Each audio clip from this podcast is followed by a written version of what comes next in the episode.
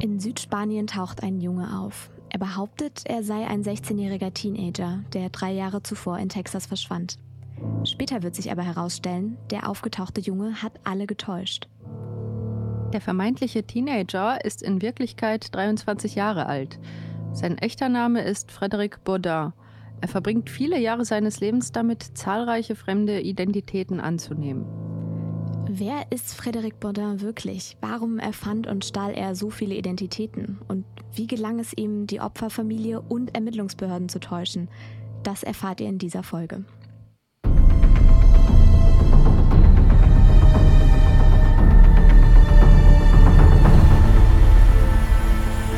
Hi und herzlich willkommen zu Der Fall, dem Kriminalpodcast von Funk. Hier sprechen wir über die Kriminalfälle aus der Reihe Der Fall, die ihr vielleicht schon von YouTube kennt. Ich bin Sarah Kolderhoff, Journalistin und Psychologiestudentin. Mich interessiert deshalb besonders die Psychologie hinter den Fällen. Darüber spreche ich hier aber wie immer nicht alleine, sondern mit der Kriminalpsychologin Lydia Benecke. Hi Lydia. Hallo Sarah.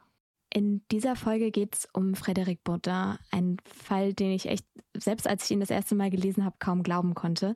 Ja, das ist ein sehr besonderer Fall, dass er eben letztendlich es auch geschafft hat, eine ganze Familie zu täuschen, nämlich die Familie, die ein Kind suchte. Und das ist etwas, was viele Menschen nicht begreifen können, wie so ein Ausmaß von Manipulation überhaupt möglich sein kann.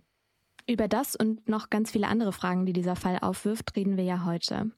Noch mehr Hintergründe zum Fall Frédéric Baudin gibt es in unserer Folge auf YouTube und jetzt in dieser Podcast-Folge. Uns interessieren heute vor allem zwei Fragen, nämlich erstens, was brachte diesen Mann dazu, fremde Identitäten anzunehmen und warum glaubten ihm so viele Menschen? Wer ist Frédéric Baudin und warum nimmt er fremde Identitäten an? Im Herbst 1997 taucht in Südfrankreich ein Junge auf, der sagt, er käme aus den USA und sei durch eine Entführung in Spanien gelandet. Er erzählt dann eine unglaubliche Geschichte. Mitglieder des US-amerikanischen Militärs hätten ihn nach Europa verschleppt, man habe ihn gefoltert und ihm Chemikalien in die Augen gespritzt, um seine Augenfarbe zu verändern. Dabei handelt es sich bei dem Jungen eigentlich um den Franzosen Frédéric Baudin. Das sind ja ziemlich krasse Lügen, die Baudin da erzählt, und ich finde, man fragt sich sofort, wie es dazu kam. Und ich glaube, am besten ist es, wir fangen einmal ganz, ganz von vorne an, nämlich mit der Frage, wie wird man zu so einem, ja, ich will die ganze Zeit sagen Hochstapler, aber Baudin ist ja ganz anders als die Hochstapler, die man sonst so aus Filmen oder Serien wie Suits oder so kennt, die sich also als mehr ausgeben, als sie sind. Genau, der klassische Hochstapler würde versuchen, Leistungen, Fähigkeiten, Erfolge darzustellen, die er im echten Leben nicht hinbekommen hat, also größer und gewissermaßen prestigeträchtiger zu sein, als er wirklich ist. Aber Frédéric Baudin wollte genau das nicht. Er machte sich zu einem Jungen, einem hilfsbedürftigen Kind. Er sagte, dass er bewusst damit gespielt hat, dass er bei anderen das Bedürfnis wecken wollte, ihm zu helfen, für ihn da zu sein. Seine Manipulationsstrategie zielte also nicht darauf ab, von anderen bewundert zu werden, sondern dass andere sich um ihn kümmern sollten. Ein paar Eckdaten sind über Baudins Jugend ja schon bekannt. Also man weiß, dass er 1974 in einem Vorort von Paris als uneheliches Kind geboren wurde. Seinen Vater lernte er deshalb niemals kennen. Und als er zwei Jahre alt war, verfügt das Jugendamt dann, dass seine Mutter nicht in der Lage sei, sich um ihn zu kümmern und deshalb wuchs er dann bei seinen Großeltern auf. Lydia, du hast dich mit diesem Fall ja intensiv befasst. Also das, was ich jetzt gerade erzählt habe, das sind ja schon eher so biografische Eckdaten. Was weiß man denn sonst noch über die echte, also die nicht erlogene Vergangenheit dieses Mannes, der später so viele Lügengeschichten über sich erzählen wird?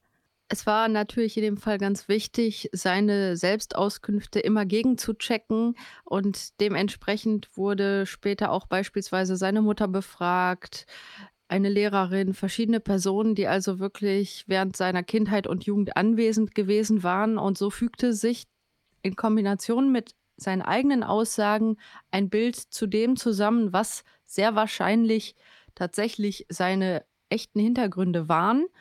Und er selbst hat auf die Fragen, die natürlich sehr häufig gestellt wurden später, warum kommt man auf die Idee, sich ausgerechnet immer wieder als Jünger auszugeben, als Jugendlicher und nicht stattdessen versuchen, ein erwachsenes Leben zu führen, hat er immer gesagt, er wollte halt gerne das bekommen, was er früher vermisst hat. Und er hat erklärt, in der Kindheit und Jugend habe er halt immer das Gefühl gehabt, ungeliebt zu sein und eben nicht die Zuwendung und Liebe zu bekommen, die ein Kind eigentlich bekommen sollte. Und wenn man die anderen Informationsquellen hinzuzieht, würde ich schon sagen, dass das im Gesamtbild plausibel erscheint. Also wir wissen, dass die Mutter 17 war, als sie schwanger wurde, unehelich in einer Zeit, als das schon gesellschaftlich eher ein Problem war. Sie kam aus offenbar einer Familie, die auch völlig entsetzt war über eine so junge, uneheliche Schwangerschaft. Und dann stellte sich auch noch heraus, dass der biologische Vater, dass das ein Arbeitskollege war, der 25 war zu dem Zeitpunkt, unverheiratet und Algerier.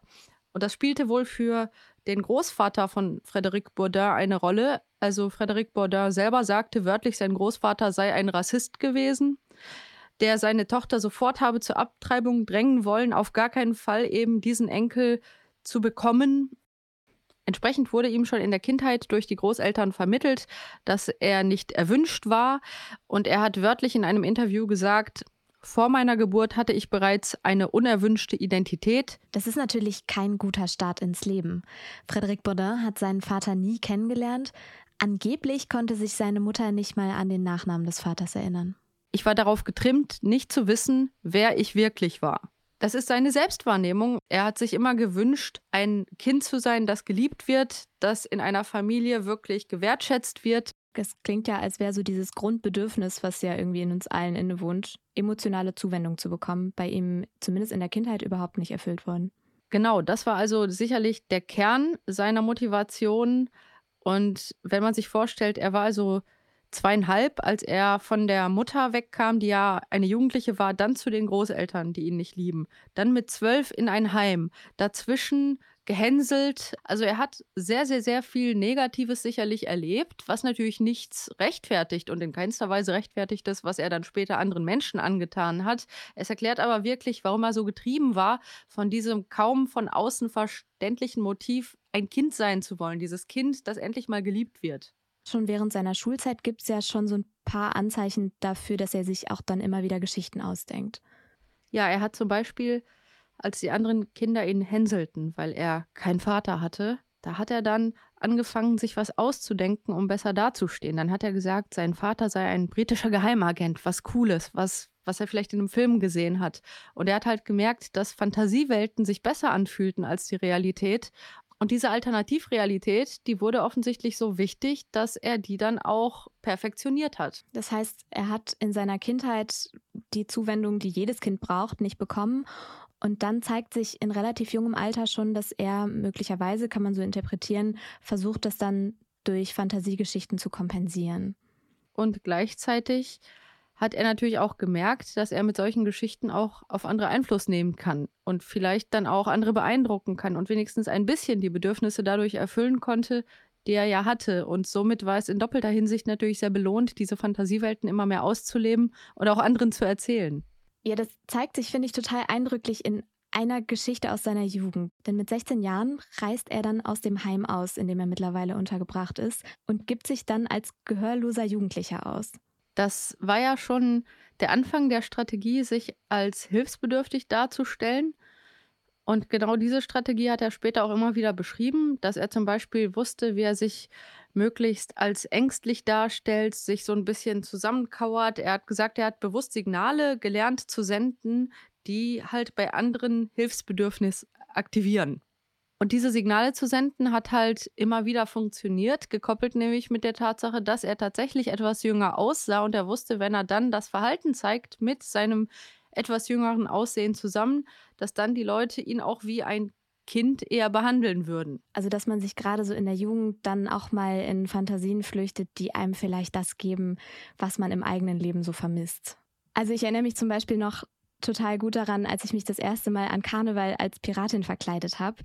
Das fand ich total toll, weil ich war eher schüchtern und als Piratin konnte ich dann so meine wilde Seite zeigen. Und als Kind fand ich das super.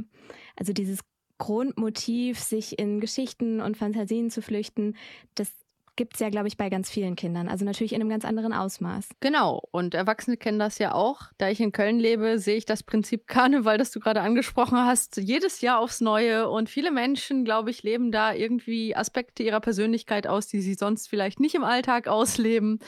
Und in der Tat ist das halt völlig normal in einem gewissen Ausmaß.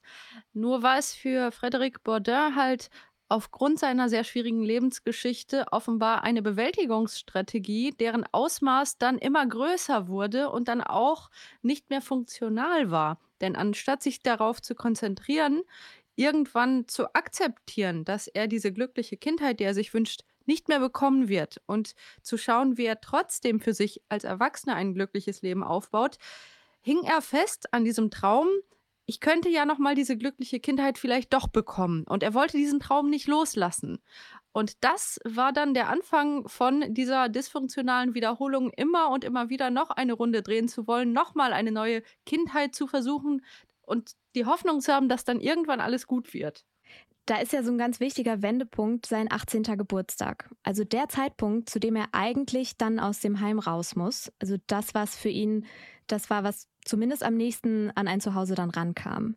Als er jetzt 18 war, war ja die Anforderung an ihn gestellt, nun das Leben des Erwachsenen zu führen, also für sich selber zu sorgen und auch Verantwortung für sich zu übernehmen. Und offenkundig fühlte er sich aber gar nicht in der Lage dazu und war auch nicht willens, das zu tun. Und stattdessen hat er dann versucht, wieder als Jugendlicher Unterstützung zu bekommen, Offensichtlich hat er das gar nicht lange in die Zukunft geplant, sondern er wollte jetzt in der Situation erstmal wieder versorgt werden und hat dann die Masche, die er bereits ein bisschen geübt hatte in den letzten Jahren, hat er dann einfach weiter durchgezogen, obwohl er ab jetzt immer älter und älter wurde. Also er kommt mit diesem Umbruch, jetzt tatsächlich erwachsen zu sein, überhaupt nicht zurecht. Und den Behörden gaukelt er dann vor, immer noch ein Jugendlicher zu sein, denn so bekommt er auch weiterhin Leistungen ausgezahlt.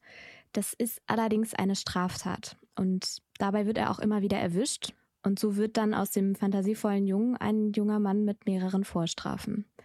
Das geht dann auch einige Zeit so weiter und Baudin lebt an verschiedenen Orten, gibt sich immer wieder als Jugendlicher aus. Einerseits eben, um Leistungen zu erhalten und andererseits weiterhin auf der Suche nach einem Zuhause. Im Oktober 1997 lebt Baudin als vermeintlich 13-Jähriger in einem Heim in Spanien. Er ist zu diesem Zeitpunkt in Wahrheit schon 23 Jahre alt, also 10 Jahre älter, als er sich ausgibt, sieht aber für sein Alter ziemlich jung aus. Allerdings werden die Behörden trotzdem langsam skeptisch, denn Baudin hat keine Dokumente. Um sich aus der Affäre zu ziehen, gibt er sich als Amerikaner aus und recherchiert, welche Jugendliche denn gerade in Amerika so vermisst werden. So stößt er auf die Identität von Nicholas Barclay und es beginnt eine echt unglaubliche Geschichte. Ja, also Bourdin erklärte, dass er im Prinzip sich in einer Notlage sah, denn man hatte ihm angekündigt, wenn er ein Jugendlicher sei, der seine Identität nicht verraten wolle, würde man seine Fingerabdrücke nehmen und Fotos von ihm machen und dann eben schauen, ob er vielleicht irgendwo registriert sei und ihm war klar, dass er dann auffliegen würde. Und in der Situation war das Einzige, was ihm einfiel, zu hoffen, dass er sich ein bisschen Zeit erkaufen könne und vielleicht einen Ausweg finden könne, wenn er eben sagen würde, er sei ein Junge aus den USA, weil er darauf hinwies, dass man ja dort auch eine ganz andere Uhrzeit habe und da könne man ja jetzt nicht einfach so anrufen. Und er hat dann es geschafft, eine Weile in einem Büro gelassen zu werden. Und diese Zeit hat er genutzt, um dann eben herauszufinden, welcher Vermisstenfall aus den USA vielleicht passen würde, um den dann für sich zu nutzen. Okay, das heißt, Frédéric Baudin sitzt da, telefoniert verschiedene Behörden durch und stößt dann so auf den Fall von Nicolas Barclay. Genau, er hat sich zunächst mal selbst als Polizist ausgegeben, der also von einer spanischen Polizeibehörde sei und hier nun einen Jugendlichen aufgegriffen habe. Und er hat gesagt, er hat sich so richtig reinversetzt in die Rolle, wie es wäre, Polizist zu sein. Und da würde jetzt ein Junge neben ihm sitzen. Und so konnte er sich dann so richtig in dieser Rolle bewegen und hat im Prinzip gesagt, ja, dieser Junge, der war ganz verängstigt und der sieht so aus, als könnte er so ungefähr 14, 15 sein. Und er hat gesagt, dass er US-Amerikaner ist. Und so hat er dann auch bewusst bewusst die Beschreibung vage gehalten, weil er gesagt hat, ja, ich wollte dann dieser US-Behörde möglichst viele Optionen offen lassen, damit ich ein paar Möglichkeiten haben würde, was zu finden, was gut passt. Und so mit dieser Strategie hat dann letztendlich eine Dame, die eben in einer Zentrale saß, die halt sehr viele Vermisstenfälle eben dort aktenkundig hatte, letztendlich diesen Namen Nicholas Barclay in den Ring geworfen. Und dann hat er gesagt, ja, okay, Alter und so. Und er ist ja jetzt schon über drei Jahre vermisst. Und vielleicht könnte passen. Und dann hat er gesagt, dann faxen Sie mir doch mal die Informationen rüber. Damals Faxen war natürlich was anderes als heutzutage, wo man einmal kurz eine E-Mail schickt. Und er sagte halt, da waren so ein paar Infos und da war noch so ein ganz undeutliches Schwarz-Weiß-Foto. Da konnte er quasi überhaupt nicht viel erkennen. Also er konnte überhaupt nicht erkennen, ob das optisch ansatzweise mit ihm vergleichbar wäre oder nicht, dieses Foto. Aber vom Alter und dass der jetzt eben schon über drei Jahre verschwunden war, hat er sich gedacht, okay, in drei Jahren, da kann man sich ja in dem Alter ganz schön verändern, hat er einfach gesagt, versuche ich den mal. Jetzt müssten wir noch einmal kurz einen Schritt zurückgehen, nämlich die Frage beantworten, wer ist denn überhaupt Nicholas Barclay, auf den er da gestoßen ist? Nicholas Barclay war im Juni 1994 verschwunden. Zu diesem Zeitpunkt war er 13 Jahre alt. Er war Basketball spielen und hatte dann angerufen, ob man ihn abends abholen könnte. Seine Mutter, die sehr viel arbeitete, schlief aber gerade und deswegen bekam er von einem anderen Familienangehörigen die Info, er soll doch bitte einfach nach Hause kommen. Das kriegt er ja hin, ist ja nicht weit. Und das war das letzte Mal, dass man von ihm je was gehört oder gesehen hat. Also es gibt verschiedene Überlegungen, ob er vielleicht von jemandem mitgenommen wurde. Jedenfalls wurde er nie wieder gesehen. Und seine Familie litt natürlich fürchterlich darunter. Natürlich war diese Familie also völlig emotionalisiert und hoffte jeden Tag, dass der Junge einfach wieder irgendwie gesund auftauchen würde. Und eben auf diesen Fall stößt jetzt Frédéric Baudin bei seinen Recherchen. Und um nicht enttarnt zu werden, beschließt er dann, zu Nicolas Barclay zu werden. Ja, er hat also gesagt, dass aufgrund der Ausweglosigkeit der Situation, in der er sich sah, wenn er es nicht versucht, würde er auf jeden Fall auffliegen. Dementsprechend hatte er aus seiner Sicht nicht so viel zu verlieren und hat sich einfach gedacht, alles auf eine Karte setzen und versuchen jetzt diesen Jungen zu spielen. Und dann hat er wirklich die Dreistigkeit besessen, die Schwester dieses Jungen auch noch anzurufen, nachdem man ihm also die Kontaktdaten gegeben hat, weil die US-Behörde ja in dem Moment dachte, dass es sich hier um eine spanische Polizeibehörde tatsächlich handeln würde. Und er hat dann mit der Schwester gesprochen als vermeintlicher Mitarbeiter der spanischen Behörde. Und die Schwester hat auch gesagt, dass er total überzeugend wirkte, wie ein ganz seriöser, verantwortungsvoller Mensch, der also mit solchen Fällen auch beruflich zu tun hat. Okay, das ist ja jetzt schon echt eine ganz schön komplexe Situation, in der wir da gerade sind. Also Baudin hat sich als spanische Polizei ausgegeben, um sich Infos zu Nicolas Barclay zu erschleichen. Und jetzt ruft er die Schwester dieses verschwundenen Jungen an und gibt sich wieder als spanischer Polizist aus. Ich finde, das muss man sich echt mal vorstellen. Also wie dreist er da gerade lügt. Und die Schwester dieses echten Nicolas Barclay, die will jetzt aber einen Nachweis, dass dieser angebliche Polizist da wirklich mit ihrem vermissten Bruder sitzt. Natürlich hätte jede Schwester in der Situation gesagt, ich möchte mit meinem Bruder jetzt reden. Und dann hat er als Polizist sofort gesagt, ja, der Junge ist ganz schwer traumatisiert und der spricht kaum und ich weiß nicht, ob er jetzt überhaupt in der Lage ist. Aber er hat gemerkt, dass die Schwester total darauf gedrängt hat, natürlich ihren Bruder jetzt hören zu wollen. Und dann hat er sich tatsächlich entschieden, ganz leise äh, in einer anderen Stimme zu sagen, ich hab dich lieb. Und das war natürlich sehr perfide, weil das natürlich so viele Emotionen ausgelöst hat in der Schwester, weil sie so sehr diese Hoffnung hatte und jetzt eben diese Stimme gehört hat und sich so sehr gewünscht hat, dass das ihr Bruder ist. Das war einfach emotional sicherlich sehr, sehr bewegend für sie. Und das ist dann ja auch die erste Gelegenheit, in der Frédéric Baudin vorgibt, Nicolas Barclay zu sein. Wie sind Familie und Ermittlungsbehörden auf ihn reingefallen? Wir befinden uns jetzt im Sommer 1997 und da taucht dann in Südspanien jemand auf, der behauptet, sein Name sei Nicolas Barclay. Und derjenige, der dann da in Spanien auftaucht, sieht Nicolas Barclay jetzt auch einigermaßen ähnlich. Er hat jetzt auch blonde Haare und ein kleines Tattoo an derselben Stelle. Frédéric Baudin sagte später, dass er natürlich zunächst gar nicht wusste, wie dieses vermisste Kind genau aussah. Das war auf diesem Schwarz-Weiß-Bild mittels Fax übermittelt, so gar nicht für ihn zu erkennen. Und als er dann das erste Mal dieses wirkliche Farbfoto sah von dem Vermissten, da hat er gedacht, dass das niemals funktionieren würde, weil der Junge so überhaupt keine Ähnlichkeit mit ihm hatte. Auch hier hat er sich wieder entschieden, alles auf eine Karte zu setzen und dann hat er sich die Haare ganz schnell blond gefärbt und hat eben diese Beschreibung, dass da so eine kleine Tätowierung an der Hand war, so ein kleines jugendliches Tattoo an der Hand, hat er dann direkt von einem Mädchen in dem Heim, in dem er gerade untergebracht war, nachstechen lassen. Also er hat gesagt, er hat einfach so schnell es ging, so viel es ging gemacht und dann hat er sich dann auch so einen Hut übergezogen und eine Brille, weil ihm klar war, dass selbst seine Augenfarbe einfach komplett anders aussah. Ich wollte gerade sagen, also er hat diese Fotos gesehen und dann gedacht, okay, scheiße, andere Haarfarbe, Tattoo, gut, da kann man irgendwie noch was machen, aber so ein paar Dinge passen ja ganz offensichtlich nicht.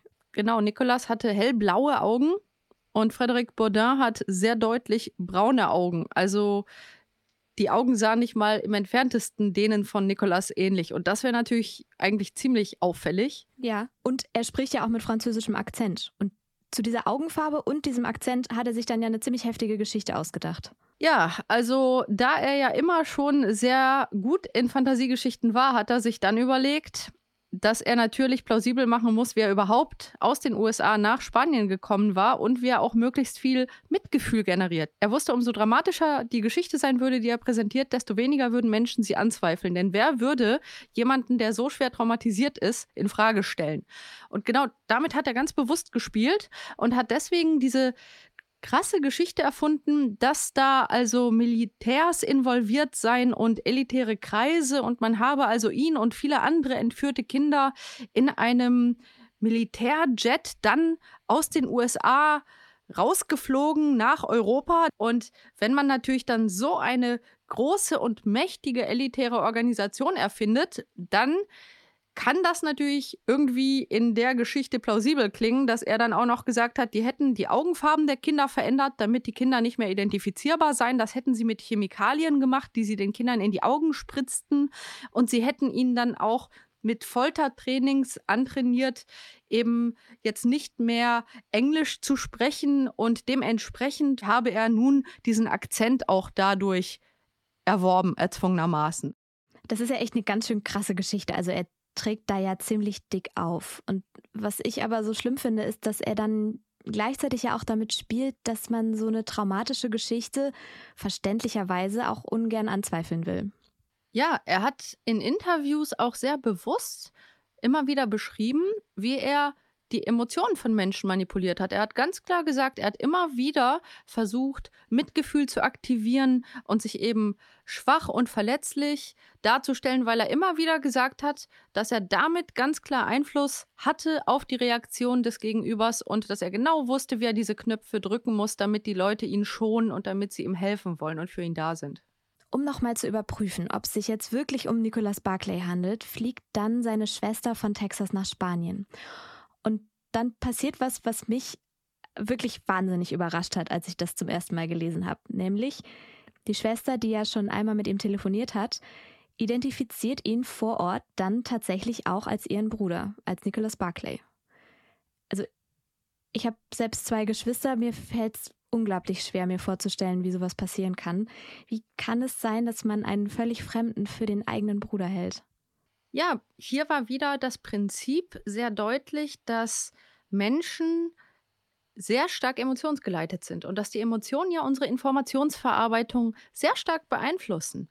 Da sind wir wieder bei dem sehr bekannten Prinzip des Bestätigungsfehlers, wo Menschen also alle möglichen Informationen völlig unbewusst genau so selektiv wahrnehmen und gewichten, dass die eigene Einstellung, die man hat, bestätigt wird. Und diese Fehler sind umso stärker, desto wichtiger der Glaube für einen ist. Und wenn man sich vorstellt, wie wichtig es ist, wenn du die Schwester bist, die sich jetzt über drei Jahre jeden Tag gefragt hat, habe ich was falsch gemacht? Was hätte ich tun können? Wo ist mein Bruder? Du bist über drei Jahre in einem Ausnahmezustand. Deine ganze Familie ist in einem Ausnahmezustand. Ihr seid inzwischen völlig hoffnungslos, völlig verzweifelt. Und dieses Gefühl war so real, dass es einfach nicht mehr vorstellbar war für sie, dass das nicht ihr Bruder sein kann. Das war nicht mehr im Rahmen dessen, was ihre Gefühle noch zugelassen haben. Ja, verstehe. Was jetzt natürlich irgendwie auch noch Frederik Baudin zugutekommt, ist, zwischen 13 und 16 Jahren kann sich eine Person auch wahnsinnig verändern. Also Pubertät schafft da ja schon einiges. Denn genau, wäre der Junge jetzt, äh, sagen wir mal, einen Monat weg gewesen oder vielleicht ein halbes Jahr, dann wäre natürlich auch eben die Veränderung optisch nicht so groß gewesen. Aber er hat ja für alles Erklärungen. In der Tat, einerseits genau die Entwicklungsphase, wo Kinder sich ja auch körperlich stark weiterentwickeln. Und dann hat er ja auch erklärt, dass da ja eben seine Augen verändert wurden und seine Sprache verändert wurde und dass diese Traumatisierungen ja auch sehr, sehr viel verändert hätten. Das heißt, für viele der Veränderungen, die sie wahrnehmen konnte, war ja direkt die Erklärung die, dass er durch diese grauenvolle Hölle gegangen sei und das alles schien ja die Aspekte, die Zweifel hätten wecken können, zu relativieren. Die Geschichte für sich genommen erschien der Familie völlig plausibel. Und jetzt müssen wir uns auch vorstellen, was wäre denn die Alternativerklärung? Da ist ein fremder Typ, der mal eben spontan so tut, als sei er ein vermisstes Kind aus den USA. Warum sollte das jemand tun? Ja, stimmt, da muss man erstmal drauf kommen, also jemandem so ein Motiv dann zu unterstellen. Später hat sogar eine FBI-Mitarbeiterin die eben auch Frederic Bourdin befragt hat, als man noch davon ausging, er sei Nicolas Barclay. Sogar sie hat später zu der grauenvollen Geschichte, die er da geschildert hat, gesagt, dass man sich ja gar nicht vorstellen könnte, dass jemand sich in so vielen Details so viele krasse Dinge ausdenken würde, um die Identität eines vermissten Kindes anzunehmen. Und ich meine, dadurch, dass dann die Schwester sagt, ja, das ist mein Bruder, denken dann ja auch die Behörden, ja, das wird dann wohl stimmen. Um genau zu sein, war das auch eine sehr ungünstige, sagen wir mal, Folge von Aspekten. Zunächst mal war die Schwester ja komplett überzeugt, dass das der Nikolaus sei. Eben aufgrund der Gesamtsituation, in der sie sich befand. Und weil die Schwester so überzeugt war, war dann auch der Botschafter überzeugt. Aber die örtliche Polizei und Staatsanwaltschaft und das örtliche Gericht, die waren zunächst mal skeptisch. Und tragischerweise ist dann allerdings, ohne dass die Schwester das wusste, das, was sie getan hat, zum Vorteil geworden für den Frederic Bourdin, weil sie ihm ja die ganzen Fotos mitgebracht hat, weil sie versuchte, ihren vermeintlich traumatisierten kleinen Bruder jetzt wieder in sein altes Leben zurückzuholen. Und dann hatte sie ihm ja diese ganzen Fotos gezeigt und gefragt, ob er sich dann irgendwie erinnert an das alte Leben, in das er jetzt wieder zurückkommen soll. Und er hatte das alles auswendig gelernt. Und dann hatte man vor Gericht gesagt, wenn das der echte Junge ist, dann müsste er ja auf den Familienfotos die Leute wiedererkennen. Und er hatte sich die sehr gut gemerkt. Und er hatte dann fünf Personen willkürlich gezeigt bekommen und vier von denen waren richtig identifiziert. Und die Schwester sagt, sie erkennt ihren Bruder wieder. Und das hat dann insgesamt ausgereicht, um dann eben zu sagen, okay, dann ist es wohl tatsächlich der Junge. Also eigentlich hat er das wahnsinnig perfide angestellt und die Infos von der einen Stelle dann genutzt, um bei der anderen Stelle zu zeigen, hey, das bin wirklich ich. Und das hat er später auch immer weiter durchgezogen. Er war halt jemand, der sehr genau wusste, wie er Informationen halt sich gut merkt, um dann immer effizienter lügen zu können.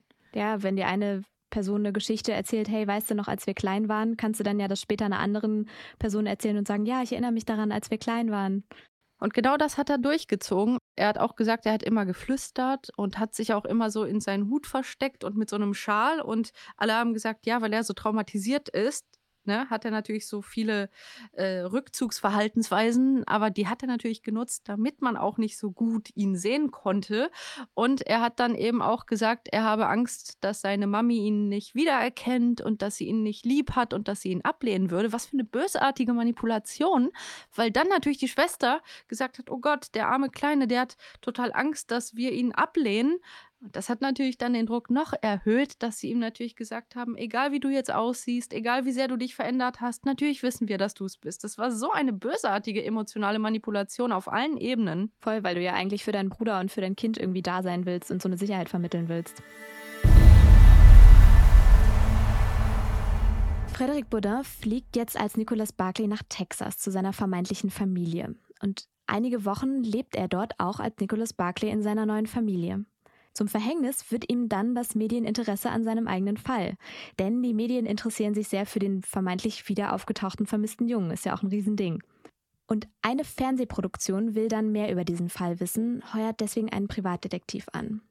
Der wird dann allerdings misstrauisch und beginnt Nachforschungen anzustellen. Und tatsächlich, der Privatdetektiv ist die erste Person, die Baudins Lügengebilde durchschaut. Und das fand ich so krass. Enttarnt wird Frédéric Baudin schließlich dann an einer Sache, die ich selber mega schräg fand, an seinen Ohren. Denn die Ohren sind bei jedem Menschen einzigartig und dazu konnte er sich dann keine Lügengeschichte ausdenken. Seine Ohren ließen sich nämlich dann mit den Kinderfotos von Nicolas Barclay ganz leicht vergleichen.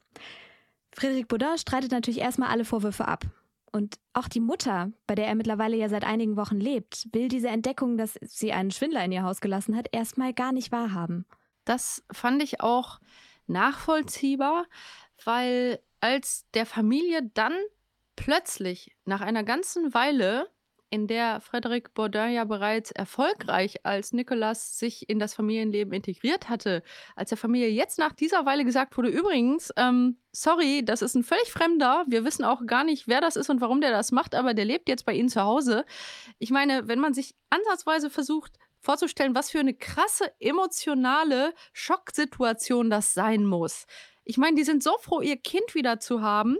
Und der Frédéric Bourdin, tragischerweise, ist auch aufrichtig in dieser Rolle aufgegangen. Also er hat gesagt, er hatte jetzt nicht nur sozusagen ein Dach über dem Kopf und Leute, die ihm Essen geben, sondern da waren Leute, die plötzlich ihn wirklich behandelt haben wie das Kind, das sie total lieb haben. Und das war ja, was er immer gewollt hat. Und ab dem Moment, wo jetzt plötzlich im Raum stand, dass das alles aber ein Fake ist, da ist die Familie völlig zusammengebrochen, besonders die Mutter. Also die, die konnte das nicht glauben. Und ich verstehe auch, warum die so heftig emotional reagiert hat, weil Erst ist sie jahrelang völlig fertig mit den Nerven, weil ihr Kind weg ist. Jetzt ist ihr Kind wieder da, vermeintlich, und lebt eine ganze Weile da. Und dann soll sie jetzt plötzlich einsehen, dass das ein völlig Fremder ist.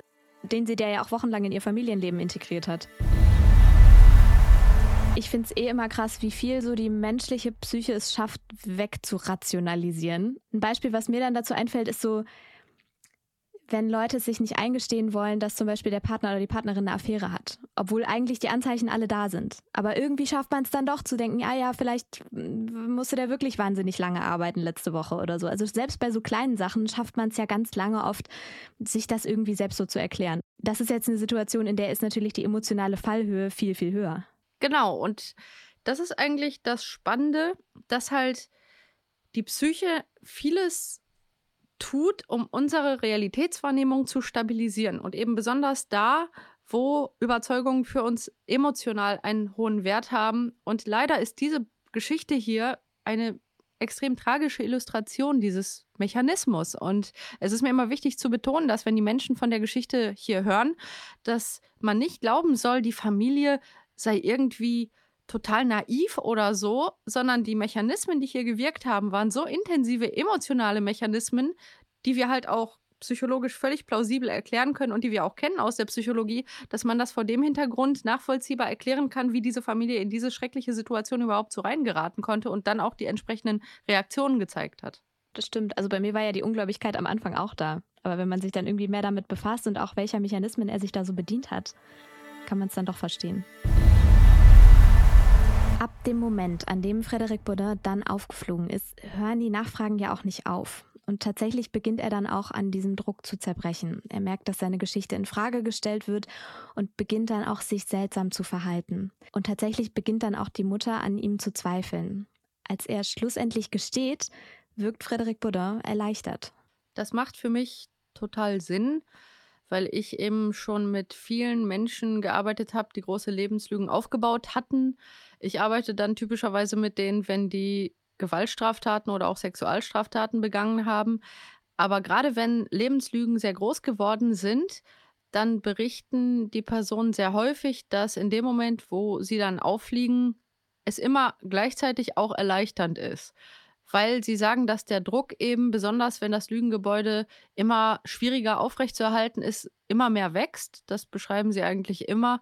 Und das ist auch, was Frédéric Baudin beschrieben hat, dass der Gesamtdruck der Situation, von der er wusste, dass sie so auch nicht mehr lange weitergehen würde, so groß wurde, dass er dann letztendlich offenbar doch auch ein bisschen erleichtert war, als er dann aus der Situation rausgenommen wurde. Ich habe jetzt echt noch keine Lebenslüge gelebt, aber im ganz, ganz, ganz Kleinen kennt man das ja vielleicht auch von sich selbst. Also weiß ich nicht, wenn ich in der Schulzeit mal mir eine Geschichte ausgedacht habe, warum ich jetzt irgendwie das Projekt nicht habe oder so, das kann einen schon ganz schön stressen. Und umso krasser muss es ja sein, wenn so eine Lüge das ganze Leben einnimmt. Der Schwindel von Frédéric Baudin ist jetzt also aufgeflogen. Für die Familie von Nicolas Barclay ist es natürlich besonders tragisch und tatsächlich ist der echte Nicolas Barclay auch bis heute nicht wieder aufgetaucht.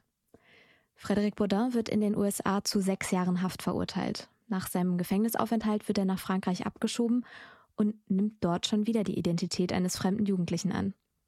Warum kann er das nicht lassen, fremde Identitäten anzunehmen? Für mich erscheint es so, dass er ja über viele Jahre seines Lebens eine Verhaltensstrategie immer weiter ausgearbeitet hatte. Und offenbar hat er während des Gefängnisaufenthalts zumindest nicht hinreichend alternative Handlungsoptionen aufgebaut, um nun ein selbstverantwortliches Leben als Erwachsener zu führen. Und er hat daher auf die Strategie zurückgegriffen, die er ja bereits kannte, auch wenn sie ja hier ganz groß gescheitert ist und ihm eine mehrjährige Haftstrafe eingebracht hat. Riesig gescheitert ist und ja auch von Medien aufgegriffen und begleitet wurde.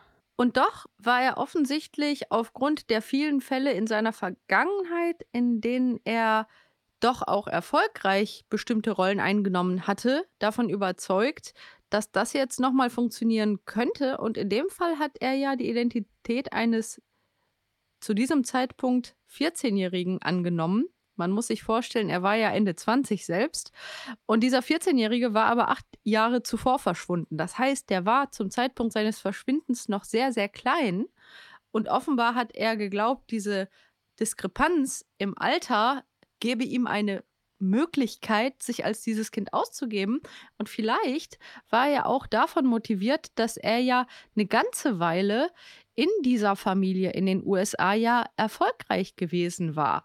Und wahrscheinlich hat er sich hier dann auf die Idee zurückgezogen, dass wenn es diesmal so richtig klappen würde, dass es dann vielleicht ihn glücklich machen würde. Aber ich bin ziemlich sicher, dass das auch dann nicht funktioniert hätte, wenn er damit länger durchgekommen wäre. In diesem Fall ist er aber sehr, sehr schnell daran gescheitert, dass man nämlich zu diesem Zeitpunkt bereits DNA-Abgleiche machen konnte und damit war seine Geschichte dann quasi sofort widerlegt. Laut eigener Aussage hört Baudin, dessen Geschichten ja mittlerweile berüchtigt sind und auch echt mehrfach verfilmt wurden, allerdings dann doch irgendwann mit seinen Lügen auf und er gründet auch eine eigene Familie. Einige Jahre nach seiner Entlassung wird Baudin noch einmal interviewt. Er ist mittlerweile verheiratet und Vater geworden. Mittlerweile, sagt er, sei er nur noch er selbst. Es gab sicher viele Gründe dafür, dass er die Strategie, die er so lange aufgebaut hatte, dann letztendlich nicht mehr weitergeführt hat. Er hat gemerkt, bei seinem letzten großen Versuch, ein verschwundenes Kind darzustellen, dass nun DNA-Prüfungen ihn sehr schnell überführen würden. Er hat gemerkt, dass er nun auch ein Alter erreicht hatte, wo sich als Jugendlicher auszugeben auch wenig aussichtsreich erschien. Ich denke also, dass aufgrund der Tatsache, dass die bewährte Verhaltensstrategie nun wirklich offenkundig überhaupt nicht mehr für ihn realistisch durchführbar war, dass das ihn dazu gezwungen hat, zumindest in einem gewissen Rahmen nun andere Verhaltensstrategien aufzubauen. Wir wissen natürlich wenig darüber, wie genau er jetzt sein Leben lebt ob er jetzt tatsächlich ehrlich ist oder ob er jetzt auf eine andere Art vielleicht manipulativ durchs Leben geht, vielleicht auch ohne Straftaten zu begehen.